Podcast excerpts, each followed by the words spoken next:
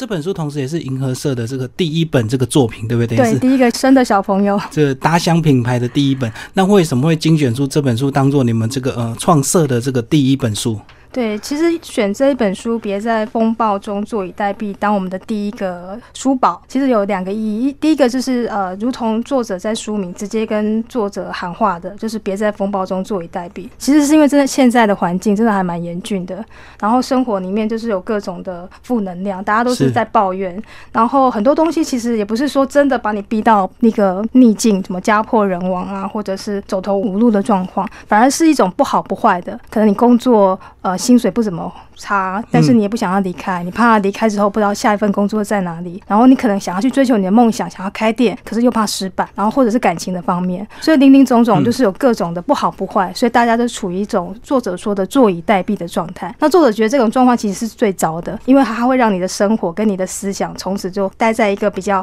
比较差的一个状况，然后再也好不起来，没有热情了。所以他想要透过这本书给大家鼓励。另外一部分是当当我们的那个开设的第一本书，我觉得也是一个自我的一个。砥砺，我们想要透过出版，把这个鼓励大家这份。勇气宣传出来，那也是鼓励我们自己，因为大家都说现在是呃出版的黄昏时期，对，然后从来没有好过，对对对，然后可是我们还是还是很想要把好的书介绍给大家，虽然我们没有大资金，没有很硬的后台，但是我们有很多的正能量，还有想要出好书的决心，所以我们觉得透过这本书，然后跟大家分享，我觉得是一个非常好的开始。所以相信这本书的这种呃心态，就是跟我们台湾的很多国民一样，或者是跟你的这个创设的一个心情一样，就是。呃，也许现况让你饿不死，可是好像你就是没有办法找到更大的一个成就或更大的一个理想推动你，所以每天呢，你就可能会过着一点这种小确幸的一个生活，然后可能房子也买不起，车子也买不起，最后可能就是每天就呃，说实在就是有点浑浑噩噩在过日子，对不对？对，就是大家呃传说中的温水煮青蛙，嗯，然后大家会觉得说呃没关系啊，好像大家都一样嘛，我就安心了。可是其实那个状况是非常不好的，你会从此呢就慢慢的沉下去，然后最常见的一个状况就是你会抱怨，因为抱怨说啊什么什么不好啊，什么什么状况很差，可是你又没有努力去改变，然后那样的负面的情况就不断的循环，就变成你生活的一部分。其实这个就可以从你的这个朋友的 FB 的脸书动态看得出来，就是说现在为什么很多这个抱怨文或者是一些呃政治新闻，大家会批判的特别严重，因为他就是把他的不满不如意一切就发泄在政治人物身上，所以这个不管蓝绿，这个呃什么政治人物，不管你是讲错一句话或者是做错什么事，就会有人拼命的骂你。过去的感觉好像台湾人是比较这个善良温存，对不对？是，不像现在什么大家都变得越来越极端这样子。对，我想大家也应该不想要成为那种啊，听他说哦，当年我要是离开那个人就好了，我现在就不会婚姻这么不幸福，或者那时候我就离开那个工作就好，我现在工作的薪水或职位会更好。其实我们都不想要成为那样的人。可是如果当你在现状中那个不好不坏，你选择了坐以待毙，就是不去面对他的话，你不久之后你就会变成这样子的人，其实还蛮恐怖的。所以其实他这本书的这个书名就就把他整个书的。这个内容几乎都一针见血带出来，就是别在风暴中坐以待毙。呃，风暴一直有，从以前到现在，这个而且呃，现在生活可能又比过去更不如意，更不容易求生存，所以风暴越来越大。那你总要做一些什么事情让你自己改变，对不对？并不是说一味的这个抱怨，或者是像有些人是过度乐观，他就认为说反正这个呃生活一定会越来越好。那但是你到底有没有一些具体的做法或想法去改变自己，而不是一味的就等待说好像时间到了，反正你就会慢慢加。薪，然后薪水就会越来越高，然后你的生活就会越来越顺利，这样子。对，其实大家。不是说不敢啊，很大一部分是不知道从哪里开始，嗯嗯，所以就大家就会请教作者，因为作者是一个很有想法的人。介绍一下作者好了，他今年才三十二岁，然后大家会想说啊，你那么勇敢出来，一定是呃家里有资金啊，或者是背景特别硬，对，才会这么勇敢嘛。那不像我们一般是平民老百姓。那其实他也是一个脚踏实地的一个商场人，然后他从以前待过微软到阿里巴巴，其实是对外人来讲是一个非常优渥的环境，可是他却在最好的状况之下离开了。那个地方，那他离开的原因就是他发现他在工作中越来越没有热情了。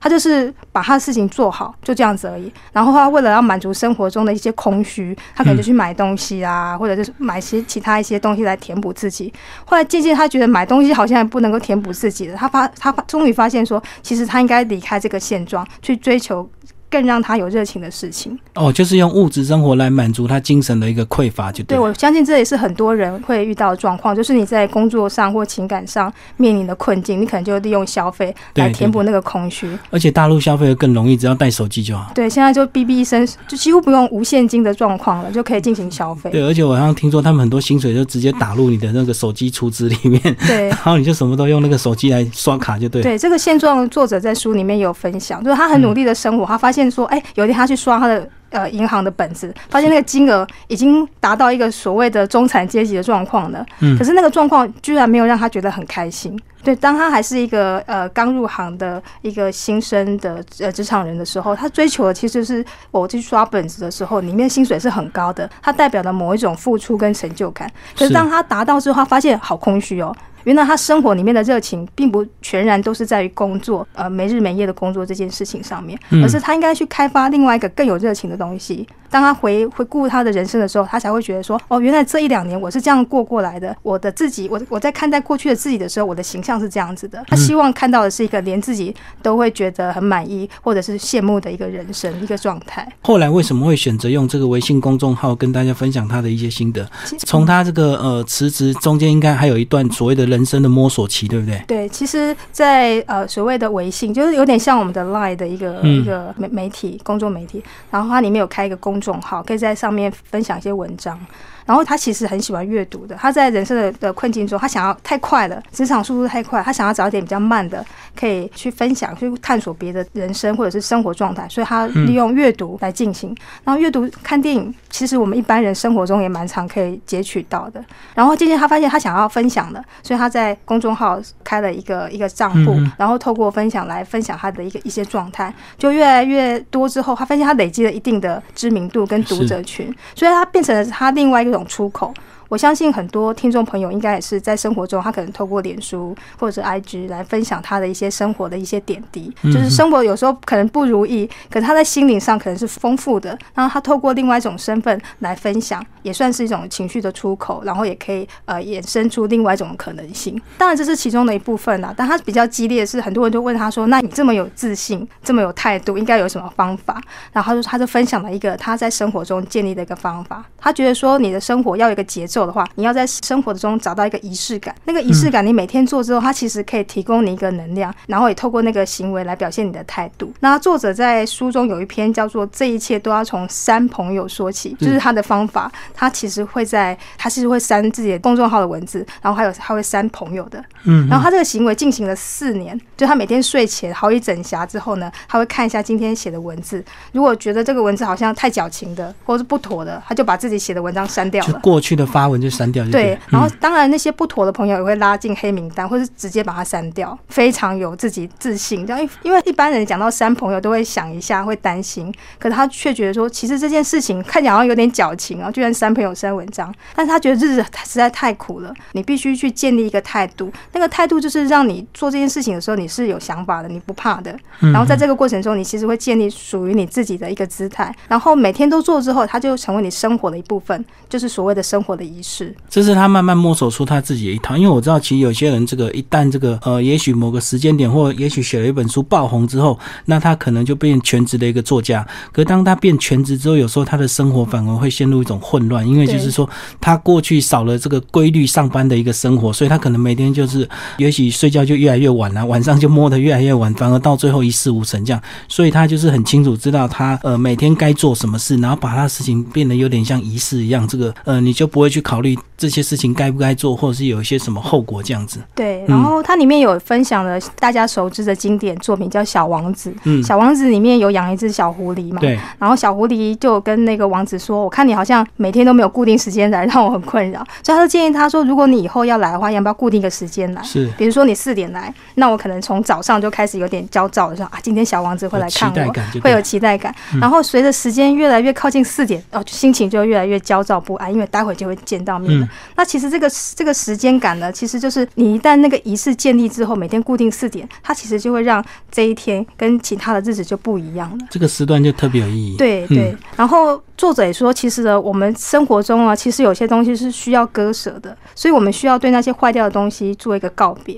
包括你可能再也不会穿的衣服，然后一段其实已经不能够再走下去的感情，或者是一份不好不坏，可是你就却在硬撑的一份工作，很多东西你其实是需要割舍的。那透过这个仪式呢，你会更有一个态度，你会更有能力去面对它，你不会怕。就是我们最近常常讲那种断舍离呀，对，其实类似像这样的，该丢该切割的，是心境上的一种自我的一种建立。其实你刚刚举那小王子，如果听众朋友不是很理解，简单的讲，就有有点像男女朋友约会了。对，你约定一个时间，两个人要，比如说吃个烛光晚餐或看电影。到了接近那个时候的时候呢，不管是双方，大家彼此都会很兴奋、很期待那个时间到了要约会，对不对？对。那当你没有那个感觉的时候，就代表你也许这段感情，也许变得很平稳，变成家人的一个生活，也也许他就是变得已经这个没有什么再维持下去的一个意义了。这样子，嗯，其实有点像节日啊。其实我们每天都在过日子，可是会对节日。这件事情非常的在乎，因为它有意义，就觉得说带着对，我在这一天应该要做一些什么。其实这个仪式就好，就你就把它从大的节日变成每天的一部分，然后那那一部分是专属于你的。你每天一点一点、一点一点的累积之后，就变成你的一个小小的能量。就好像我们今天在访问前，我们今天要这个呃秀娟要来上我们的节目，对我来讲就是个仪式，然后非常期待跟她见面。这样，而且这本书呢，其实读起来很轻松易读，但是里面又含了很多这个人生的一些意涵在。里面，然后不是说非常教条，或者是太过这个平白直述，然后都没有什么内容在里面的。对，但因为我觉得他作者在书的书名直接就跟读者喊话，我觉得非常好的。因为现在真的大家太缺乏鼓励了。嗯，对，有时候你在困境中的时候，你会希望别人鼓励你。那作者有感应到这一点，他觉得说他应该就是身为一个作者，身为一个公众人物，他更应该。把这个鼓励大家的机会，透过书名不断的向大家放松。那介绍完书名，接下来这个秀娟帮我们谈一下里面这个分为五大章节哦。呃，这五大章节先简单帮我们介绍一下，好不好？对，就是像我们主持人刚刚提到的，我们生活中有大大小小的风暴，可能来自于自我成长的。刚刚有提到，像是呃，你想要出国念书啦，打工度假啊，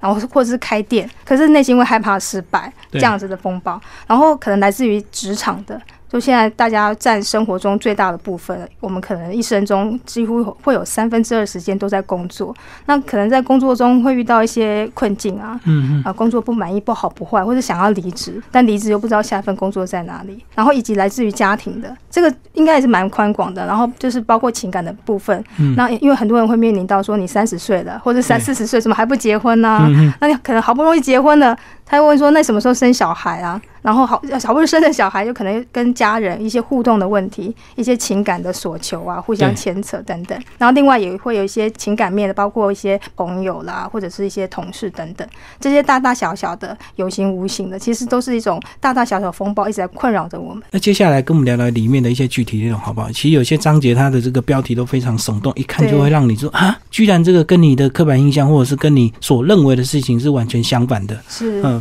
先来谈谈，比如说呢，里面有讲到说少做一些打工度假的白日梦。那打工度假不是很多青少年的梦想吗？为什么他会这样讲？对，尤其是我待在出版业，几乎有一年很流行澳洲打工度假的时候，因为他可能开放很多名额，就对，几乎所有未满三十岁的行销同事们通通都去了。嗯，对，大家对打工度假都有一个美好的一个愿景，这样子。然后作者呢，就是透过这个来分享的一个故事，因为他自己的一个朋友也是因为想要开咖啡店，嗯，所以就去澳洲打工度假。然后他想说啊，如果去澳澳洲打工度假的话，可以去学习怎么煮咖啡，这样可以赚钱，对，赚一点钱，然后有当他的第一桶金。然后回到国内之后呢，他就可以开自己的咖啡店啊，有资金又有技术这样子。于是他就去了。就一年回来之后，大家问他说：“哎，怎么还没有开店啊？应该学的还不错吧？”可他都一直避谈那个内容。后来呃跟他细谈之后，才发现说，原来他去那边是被送到一个农村去学一些。类似像打杂这样的工作，就务农就对，对居多。然后他虽然有机会到城市一些商店去工作，但是也跟学咖啡这件事情完全碰不到边，所以整个过程中可以说是还蛮打击的。但是也是赚到一些小小的钱，但是大部分还是以打工，呃，像我们国内这样打工这样的状况居多。所以整个状况反而让他很失望了。所以他其实透过这个故事是告诉大家说，其实打工度假只是一个方法而已。你跟你去出国念书啦，或者是做任何事情，其实都是一个方法，它不是你的目的。应该是说，你透过这个技术，你去学习之后，然后你接下来要做什么，而不是说我去打工度假，我就直接完成了我的梦想。嗯你把整个重心都放在不不对的地方的时候，你获得其实是失望的。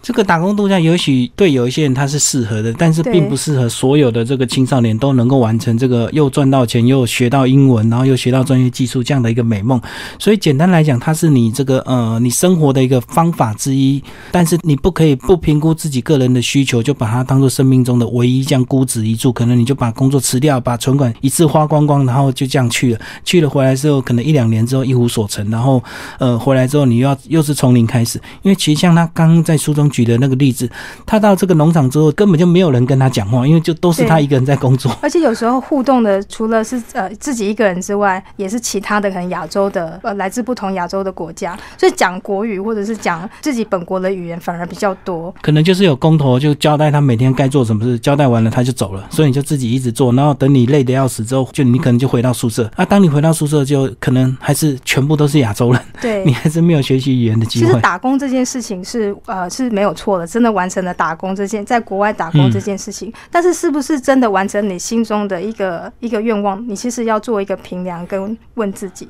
是真的做到了吗？你到现场去之后，跟你不如预期，很多人其实就是呃没有办法，我就已经来了嘛，我就只好去打工。对他没有去想说我要怎么调整，或者在这个过程中我应该可以获得什么样的资源，他并没有多问问自己。那我遇到这样的状况跟预期不一样的，那接下来呢？但是大部分人都是选择，那既然来了就这样子，然后就默默的又回去了。就认命的做了。嗯对对对，然后另外还有一部分是很多人会觉得说，啊，出国打工度假应该要赶快做，不然就来不及了就。年轻的时候赶快对，要。赶快做啊！这三十岁之后就不能够出国打工度假了。如果一旦错过这个，我就好像就错过我的梦想了。但是作者认为，其实你成就你的梦想啊，几岁都来得及。不要因为说你今年三十一岁，可能就没有办法打工度假，你就觉得人生毁了这样子。你应该多问问自己是，当你有梦想的时候，你要怎么去执行？那不管你几岁有梦想，其实都是可以的，不要局限于在那个年纪。而把自己的一些梦想或是你想要做的事情就耽搁掉了。其实生命都有很多阶段。那你当你要做这个，比如说像做你要做这个打工度假这个梦想之前，如果说你的生命刚好遇到一个低潮，或者是刚好遇到一个失业期，那或许你选择打工度假对你是个沉静，或者是对你是个比较冷静的一个比较好的时机会。那如果说你是事业正在起步，然后正在有一个很好的学习机会，你突然中断了，这样反而对你就是反而得不偿失的、所以我觉得每个人应该都评估个人的一个需求，并不是贸然的一味就是觉得啊，赶快去打工度假很好，赚很多钱，学到语文，然后回来之后你可能又多一个这个打工度假的一个资历，然后别人就会比较用你这样子。对，其实那个都是看你之后你在这一年之中你到底学到什么东西，而不是因为你有打工度假这个资历。对，但主持人刚刚提的，我我也想到，就是有一些人其实出国打工度假其实是逃避，嗯，他可能就是不想要再待在台湾了，环跳个环境，目前这个工作很很让他伤心，然后他又不知道该怎么办。那打工度假社是一个很好的一个方式，他就离开台湾，嗯，重新开始。那里没有人认识我，然后想说哇，又可以赚比较高的时薪时，薪对，然后又可以学习语言啊，太好了！而且到一个新的环境，我就可以重新做人，这种感觉。嗯但是其实如果他的本质是一种逃避的心态的话，其实他不管逃到哪里，回来还是一样的。对，其实应该要问问自己离开的原因是什么，对，嗯而不是在于打工度假这件事情，好像就是一个可以带你达到另外一个一个美好的境地的那种一种方向，其实并不是这样子的。对啊，确实很多人是像你讲的这个，他是为了可能失恋，然后就打击太大，对，就脱离环境。对，搞不好可以认识一些金发美女或帅哥。因为可能他留在台湾，大家都会问说你们两个到底怎么了？为什么交往了那么久要分手，或者是你要离婚？这样他就受不了，受不了，干脆就脱离到一个完全大家都不认识他，不会问他过去这些事情的。啊。其实光是一篇我们就讨论那么久，那其实里面精彩内容非常多哦。那还有一篇他提到说，为什么他不去参加同学会？帮我们介绍一下。他那篇叫做“没事，千万别想不开，去参加同学会”。那其实这个同学会这件事情其实是见仁见智的啊，因为有些人其实好喜欢去参加同学会的有。些人如果过得很好，他就很爱去哦。对对对，那作者呢是因为他不这么喜欢去，是因为他在那个同学会的过程当中，他有点尴尬，因为过往认识的人啊，其实他已经不这么熟了，所以他在在参加同学会的过程中，他不断的刷他过去的回忆，就是说，也许头一两个小时会很热络，因为大家会一直讲以前以前怎么样，对对对，当年谁跟谁一两个小时之后你就很尴尬，不知道要聊什么话题。对对对，然后其实他就觉得，其实同学会呢是一种求安心的一个一个一个环境，就去之后发现，哎，好像我们当年都同一个学校毕业的，那现在的一些职位或状况好像都差不多，那我就安心了。嗯嗯，所以你会你会发现，同学会去的绝对不会去跟你那种你的目前的状况差太多的，他不会是比你高很多或低很多，他都是跟你差不多的人。所以你在那个过程中，或是那个在那个同学会的谈论过程中，你会觉得舒服，你会才中觉得啊，对，很自在这样子。所以会觉得不自在，应该是在那个过程中，大家的情感已经不如以往的，然后生活的一些考验啊，或者是面临一些东西，把大家的一些现状也拉开来了，大家已经不是当年。所认识的那个同学的样子，因为当年大家是一样的年轻，一样的穷，一样的这 都生活还没有什么成就之前，所以大家会有那种革命情感。对。可是也许经过十年、二十年，有些人如果过得很好，那当你们在婆婆妈妈一直聊以前的事情，对来讲，也许他觉得这个时间很很浪费，对不对？或者是他觉得说，哎，跟你插不上话题，因为你们可能这个一一堆女同学都在聊小孩子。对。那如果状况太差，他也不会去，因为去了就丢脸嘛，就是啊，最近没工作啊，生活不如意啊，离婚啊，然后小孩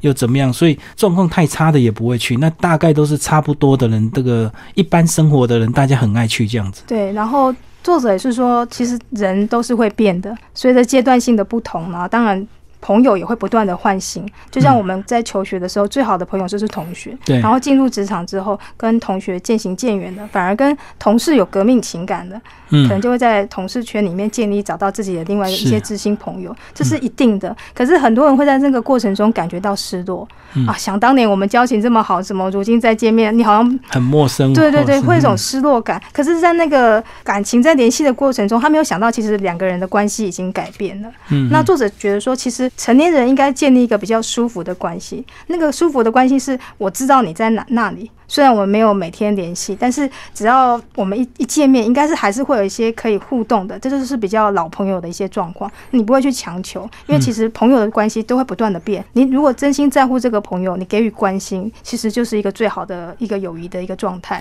就是彼此知道对方在干嘛，但是平常并不会刻意约出来这个呃喝酒聊天呢。但是你知道他比较困难，或者是他最近有什么喜事，你就会跳出来去恭喜他，或者是去协助他，这个才是真正的朋友，对不对？还有。另外，很多人可能会觉得说，朋友好像越多越好，所以他就是不会放弃任何朋友的机会。但是其实朋友也是会选择的，你你选择别人，别人也会选择你。还有一种就是随着环境改变，自然的被选择、被分组了，这样就分开了。对，其实大家也不用强求说好朋友一定要几个人，重重重要的是那些朋友是了解你的，然后跟你有话聊的。才不会说去参加同学会，面临到觉得好囧哦，就是一直被问什么时候结婚啊、生小孩，然后甚至无话可说的状况。那种友谊关系其实还不如不如还是淡淡的就好了。对，而且讲到同学会，有时候这个就是说，如果你们是真的很熟、很知心的朋友，即使这个毕业之后没有开同学会，你们自己也会联络。所以比较熟的这个小团体，本来就私底下一直有在约。对。那并不需要把所有的全班的这个全部的小团体全部聚在一起，大家又要开始再重新再聊一次这样子。对，然后作者也提到说，其实那些好的朋友啊，你不会在他面前要装好像自己最近过得很好的样子，或者最近做的很差，不敢跟人家讲。应该是你不管好或坏，你都不会担心在大家的面前表现出来，因为是真正的朋友，你可以跟他讲你最近失落的事情，或者是你比较好的状况，你也可以分享，大家也会为你高兴。应该是这样的朋友，你才会。大家才会是所谓的真正的朋友。其实像我们自己同学啊，也是毕业二三十年，那个应该快三十年有了。然后也是有个赖的群主，然后在赖的群主呢，现在好像这么多年来，就慢慢大家比较没有想要开同学会的意愿，因为真的熟的私底下都已经约出去了，私底下所以我们就会有时候看到一些动态，他们在聊什么事情，哈，我怎么不知道？原来他们上礼拜自己几个好朋友约出去，他们就干嘛了？所以好像就越来越没有必要，全部的人都要约在一起见面这样子。所以朋友还是真的是要话投机，话不投机的话，其实真的很难。构成一个所谓朋友的状况，就不要硬凑在一起。对对，其实真的大家都在勉强。好，那接下来我们来聊有一篇章节非常有意思啊。他说这个三十不分非怪物，那帮我们来聊一聊这个，在大陆来讲，是不是有些人超过三十岁不结婚，这大家就觉得他很怪？对，台湾可能就是会被问，被问说啊，怎么还没有结婚呢？可是在中国还蛮严苛的，就是他们逼近三十岁的时候，他们家里的。爸爸妈妈就会拿着自己的儿子或女儿的照片，对对，然后像履历表这样子列出一张表，嗯然后去公园帮他们相亲，对找一个合适的一个另一半，这样这件事对他们来讲非常的重要。就是如果你三十岁没有结婚，基本上跟怪物没有什么差别了。嗯，然后作者会提这边，当然是因为呃扣和现状之外呢，是因为他在公众号上面有写一篇，他想要发表一个辽南指南，然后他的一些读者看到了就非常兴奋，就说啊社长社长，因为他的外号叫社长，社长社长，你赶快发表啊！你发表之后我就。下一个男朋友就有又有着落，很快就结婚了。结果那个作者就跟他讲说，其实呢，聊不聊男这件事情并不重要，有没有推出不重要，重要的是你不要因为爱情这件事情，你就丧失了你在生活中享受其他美好事物的能力了。因为大家太把一些重心放在爱情了，那好像除了爱情之外，其他就没有了。可是你还有朋友啊，你还有旅行啊，你还有阅读啊，嗯你还有美食啊，其实生活中还有很多美好的事物的。不要因为爱情这一块，让其他一切都黯然失色了。哦，这样讲就有点像这个，有些人即将要结婚，他可能每个礼拜他都约了很多相亲，这样一直在觉得说好像就要结婚，他才会过更好的生活这样子。对，那最主要是因为大家对三十而立啊，或者嗯三十岁、几岁应该要做什么事情这件事情绑架住了。特别是周边的人如果三十岁都去结婚了，你就觉得自己好像很孤单，嗯好像是怪物一样。大家都结婚了，结果还单身，然后不久之后大家都生小孩，结果我还单身。嗯嗯，他就会被列为一种是不是孤僻啊，什么个性不好啊，对就是背负了很多的骂名，跟着是一些不好的一些名誉。而且我觉得当他越急的时候，他越容易选错对象，对，因为他可能就条件就越来越将就。那一将就之后，他就发现这个婚后生活不如意，到最后他又发现宁愿一个人比较好。对，就像作者里面有提到，你不可能用暗赞就把这个人变成你的朋友，你也不可能用讨好就获得一段友或者是一段的爱情，是不可能的。重点是你还是要找到真正跟你合得来的，那个是不能够急的。不要因为三十岁大家都结婚了，所以你就急着说我要赶快结才行。就不是在网络上赶快找到网友，看到喜欢暗赞，然后跟他留言互动，然后两个就能够在一起，就能够结婚这样子。对，其实作者会提到这个，是你其实要去留意一下，你生活中，你是在你单身的时候，你是不是可以找到生活的乐趣？嗯当你是一个可以单身的时候，也可以活得很好的时候，你结婚之后，你才会是一个能够享受结婚之后乐趣的一个人。对。对，因为有时候结婚不是两什么事情都非要两个人绑在一起一起做事，有时候这样也蛮辛苦的。对，嗯特别是结婚之后，很多人可能会面临到另外一个家庭，然后这么多人需要一起互动沟通的时候，你能不能好好的面对人群啊？就是所谓的家人的人群，或者是当你一个人或者是两个人的状况，其实都是备受考验的。可是如果你连一个人都没有办法好好享受生活的话，想必在婚姻生活里面也会面临到很多的难题。好，那接下来我们来聊有一篇是比较关于职场的、哦，他写到说三十岁辞职是去死吗？来帮我们介绍这篇好吗？标题一样很耸动。对啊，对，然后它里面提到的分享的一个故事是说，他有一个设计做设计的朋友，他二十几岁就是研究所毕业之后就加入的职场，然后一开始就是做一个小助理，就这样努力努力的六年之后，他变成主管了。然后在大家都觉得说，哇，你真的努力有成呢，现在有就是中产阶级了，然后有一一席之地这样。结果突然他跟朋友说，我想要去学烘焙，我不想要这份工作了。嗯就是在朋友圈就引起了很大的那个讨论。他说：“对啊你这你是疯了吗？想不开，你是想不开吗？你为什么要离开好好的一份工作？就重点是在于那份工作是很好的，薪水也好，这样子。嗯那你居然不要了，然后去做烘焙，对，从头开始，不知道未来是怎么样，那是不是头壳坏掉了？对，然后就是。这件事情引起了大家的讨论。那大家都觉得说，三十岁了，好像你应该呃三十而立嘛，除了结婚之外，你应该就是事业已经到达一个另一个阶段了，很稳定了，然后工作也是啊，情感也是。你现在马上辞职，其实就等于找死这样子。嗯嗯然后，但是作者觉得是其实大家都这么想，可是他反而是持一个反面的一个想法。是他告诉大家说，其实你不用担心，你应该选择你要的。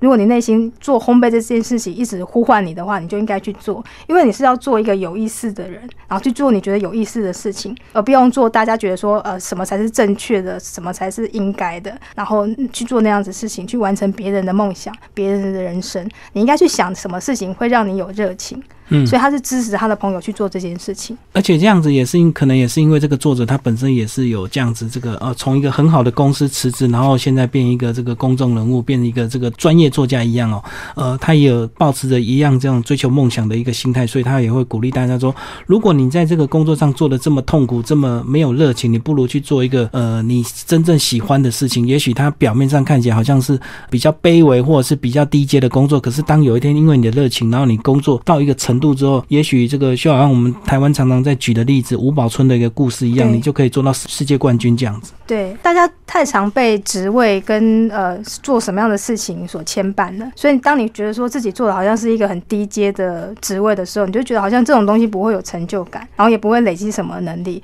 可是作者觉得是其实是不管你做什么样的职位，不管是烘焙啦、算命啦，或者打工，其实都没关系。重点是你在其中获得的成就感，你会花很多时间不断的投入去练就你这个人的一些个专业，堂堂正正的。其实这件事情就是一个好的开始。然后重点是很多人呢都不去做，然后就会不断的后悔，就是想说啊，我那时候要去做就好了，不都没有去做，或者是我很想要做，可是我我不敢去。可是作者会说，你没有去做，你都没有开始，你其实不知道结局是什么，你就只是空想而已。然后，但是像他的话，他当年离开阿里巴巴，其实很多人也。震惊了整个职场，然后也说他头壳坏掉了。可他觉得说他并不怕，他也不怕他出去从头开始之后会失败。他最害怕的是他现在就可以看得到他之后五年甚至十年的生活，那种感觉好的，他觉得蛮糟糕的。然后他觉得说他现在再不去做，他会错过，然后更怕他会过在生活在一个没有热情的一个职场里面。好，那最后这个呃，请这个秀娟帮我们总结这本书，好吗？这本书这个呃，你建议读者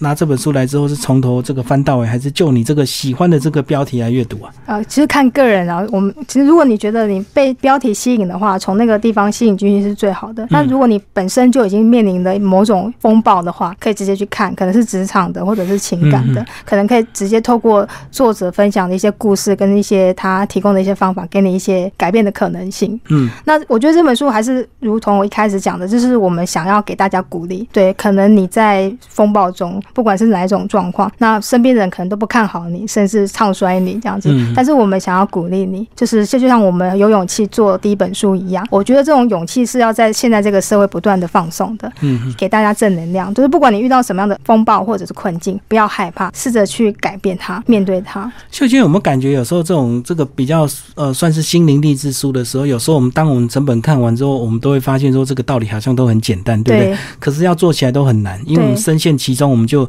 呃不管在心态上或者是在行为上，好像就有很多这个放不下或者是无法切割的。对，但是你要想想看，你如果一旦改变之后，你可能你就想想看，你不想要做什么样的人。像我就想，我就想要做一个不要抱怨的人。嗯有时候我们看到别人一再抱怨什么这个不好那个不好，谁很讨厌，你就觉得我我再也不要成为那样的人。如果你不想要做那样的人，你应该就是去改变状况，而不要因为憋着，然后好像觉得说我我我现在有可以忍过去，但是其实你没有，你可能会透过你生活的不满意发泄出来。其实那就是一种另外一种逃避式的一个呈现，因为你没有好好的去实践你的人生，而你选择另外一个方式来表现你的不满，就是应该要改变状况的。就是虽然表面上你这个忍耐不抱怨，可是无形中你也会透过其他的管道去发泄出来，所以这并不是一个好方式，就对。对对，然后不管是什么样的境地啦，可能你也没有在一个真正的风暴中，但是我觉得透过这本书，更能够鼓励大家去开发更多的可能性，不一定说一定要在风暴中才能够才要去做一些什么事情，就好像一定要走投无路了你才会改变这样，其实并不是的，生活中应该都应该要找到一些小小的热情，你才有可能过更好的一个状况。你当你回顾过去的一年两年的时候，你会对自己更加的满意。好，今天非常谢谢我们的银河社的总编辑陈秀娟为大家介绍这本书《别在风暴中坐以待毙》，然后作者中国大陆知名的作家江明，然后银河社出版。好，谢谢。谢谢。